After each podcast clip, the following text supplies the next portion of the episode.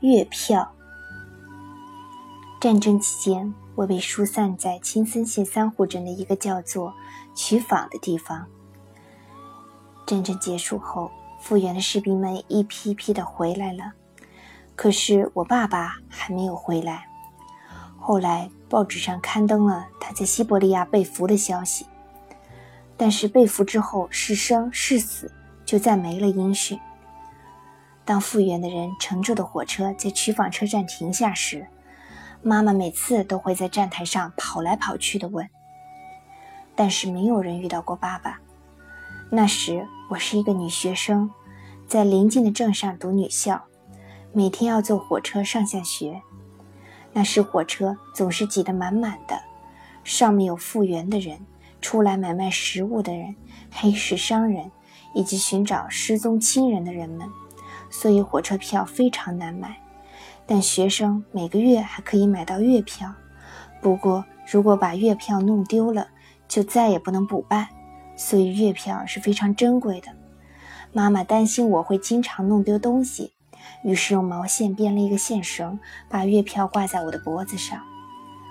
我们到学校虽然只有一站路，但坐火车上下学相当不容易，因为火车的时间并不总是那么合适。有时要赶学校的上课时间，或者自己的值日时间，我们跑得飞快，就算火车已经开动了，也会跳上去。有时好不容易跑到车站，但火车迟迟不来。结果要等好长时间。我现在吃东西的速度很快，就是因为那时养成的习惯无法改变。如果慢慢的吃便当，就会被同学们落在后面，所以拼命的快吃，结果养成这样的习惯。我的便当也来之不易。妈妈有时候去做黑市商人，如果遇到不认识的农民结婚，妈妈就会穿上她唯一的一件和服到婚礼上唱歌。这样可以得到一些喜宴的食品做礼物，所以我当时的便当是经常是做成绸鱼模样的米饭团，上面还点着红颜色，一看就知道是喜宴的赠品。我偶尔会因此感到羞惭。有一天，我们在车站等了很久，觉得有些无聊，这时一起从曲坊过来的朋友们突然想要玩线绳游戏。线绳，线绳，我们正在东翻西找，我发现自己脖子下面挂月票的毛线绳长度正好，于是我把线绳从脖子上拿下来，把月票抽了出来。我把月票小心地放到双肩背书包里，我们就高高兴兴地玩线绳游戏了。我们用线绳做出了青蛙和铁桥等非常难的形状。这个时期的我，头上有很多虱子。衣服也只有表姐给我的一件水兵服。在我们疏散时，妈妈偶然一块茶色的葛布兰毛纺窗帘当包袱，从东京的家里带到了这边。现在我穿的就是她用那块窗帘给我做的一条硬邦邦的裤子。我能称得上洋服的衣服，也只有这一身。即便如此，我们玩现身游戏的时候还是很快乐的。火车终于来了，我在线上后出示了月票，因为只有一站地，我把月票叼在嘴里，在摇摇晃晃的火车上继续玩线上游戏。虽说只有一站地，咱东北线上的一站还是可以玩好一会儿游戏的。我们在曲坊下了车，我在检票口出示过月票，把月票拿在手里，和朋友一边说话一边走着。从我家稍微往前一点。有一座桥，朋友的家要过了桥再往里走一点。我本来想在通向自己家的小路口和朋友分手，但又有点舍不得，于是一起走到了桥边。在桥边，我们说了再见。线上游戏真开心，明天见。我挥了挥手，朋友也在墙上回过头来挥了挥手，我更用力地挥了挥手。这时，不知什么东西从我手里。啪嗒一声飞了出去，掉到了河里。一开始我还想是什么呢，但立刻明白过来，那是我的月票。我拼命跑到河边，从河水里还能看到我的月票夹子一闪而过，转眼间就被吞没在水流中了。大河的水流非常急，天色已经昏暗下来。我立刻明白，不论怎么追都来不及了。我曾经亲眼看到发洪水的时候，硕大的木头一瞬间被水吞没。我知道河水的可怕。我拿出妈妈给我编的毛线绳，现在再怎么后悔都已经晚了。怎么跟妈妈说呢？那是我们的家，虽然说是个家，其实是在苹果地正中间，一个看苹果用的小屋。我们家附近有装着水泵的水井，用水还不成问题，但是没有电，只能点煤油灯。做饭则要靠我们拾来的柴火。即便如此，对我们来说，那仍然是一个快乐的家。可是，我现在怎么回去呢？我心里沮丧极了。每当遇到这种情况，我妈妈绝对不会埋怨我，这是她的性格，她并没有责备我。我不是告诉过你吗？妈妈只会说一句：“既然丢了，那也没办法呀。”所以我更加深切的自责。自己怎么可以这样粗心大意？第二天早晨，妈妈去和车站的人商量，但是车站的规矩是，无论什么情况都不能补办，所以那个月我上学就没有月票了。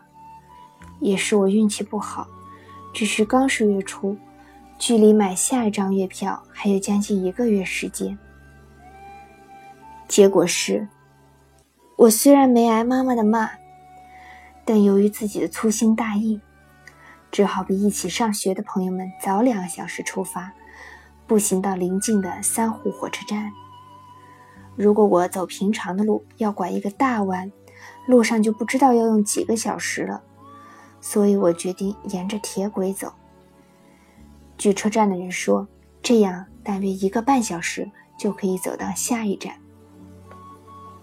从第二天开始，每天天不亮我就从家里出发。唯一的一点幸运是当时天气并不冷。那个时候我们都没有什么鞋穿，我穿着一双好不容易弄来的木屐向学校走去。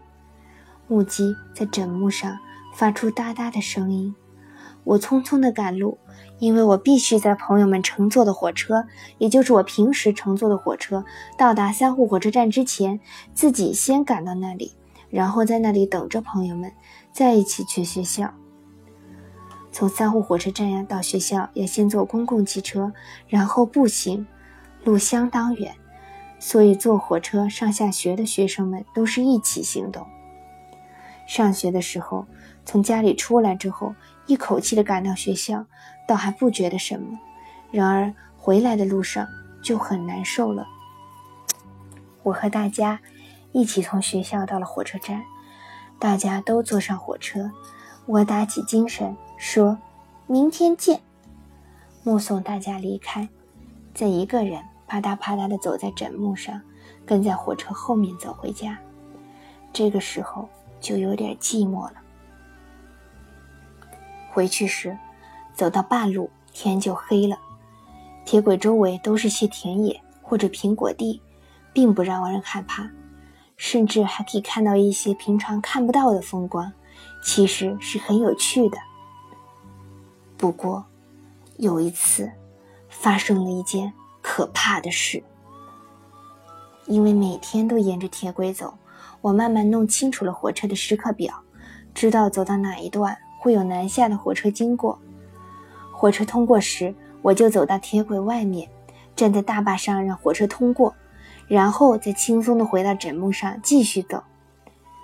可是有一天，快走到预防车站的时候，我正过一个铁桥，突然从前方的岩石后面出现了一列火车，这是时刻表上没有的呀，临时车。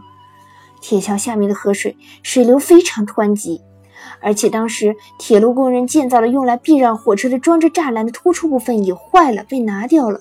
想要往后退已经来不及了。但是前面就是火车，想要跳到河里的话，铁桥又太高了，我站在那里进退不得。我从枕木的缝隙往下看，蛇水哗哗地流着。此时只有一个办法了，于是我仍然背着双肩书包，用手抓住枕木挂了下去，吊在空中。我刚刚下去，火车立刻从我头顶上通过。因为是临时车，我不知道到底有多少节车厢，但感觉这列火车好长好长，它在我头上过了好久好久。火车发出轰轰隆隆的声音，不紧不慢地在我头顶上通过。我虽然并不擅长单杠，但我上小学时总是用一只手倒在单杠上，把自己想象成一大块挎着的牛肉，当做一大块肉做这个游戏，我是非常擅长的。现在看来，这也许是件好事。等我确定火车已经全部过去了，就开始往上爬。这时是最可怕的。吊在空中时，我还勉强能撑得住，但已经没有力气再把身体翻上去了。而且我的双肩书包也给我添了不少麻烦。但我拼命挣扎，又蹬腿，又用下巴的力气，最后总算爬到了枕木上面。我浑身发抖，有一会儿功夫无法走路。终于熬到了可以买月票的时候，妈妈给我买来月票，我急忙把线绳穿到月票夹上，牢牢地挂在脖子下面。我现在有很多项链，但没有一条像妈妈用混杂的毛线编的茶色线绳那样，给我留下。如此深刻的印象。